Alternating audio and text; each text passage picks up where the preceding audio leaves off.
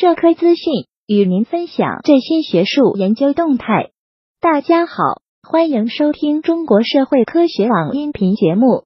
七月三十一日，中国人民银行发布《二零一九年消费者金融素养调查简要报告》。报告显示，与二零一七年相比，消费者金融素养整体有所上升，区域金融素养水平不均衡的现象有所减弱。从消费态度看，消费者延迟消费的意愿略有下降，即更加倾向于及时消费。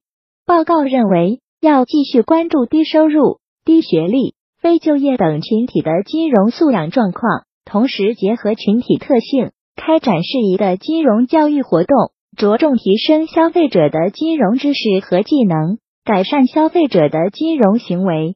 据悉，消费者金融素养问卷调查。每两年开展一次，二零一九年为第二次调查。此次调查共收集一万八千六百个样本，调查从消费者态度、行为、知识等多个角度分析了消费者的金融素养情况。本期节目就到这里。如果想收听更多音频节目，获取更多学术资讯，请关注订阅中国社会科学网。让我们携手共同打造哲学社会科学爱好者精神家园。感谢您的收听，我们下期再见。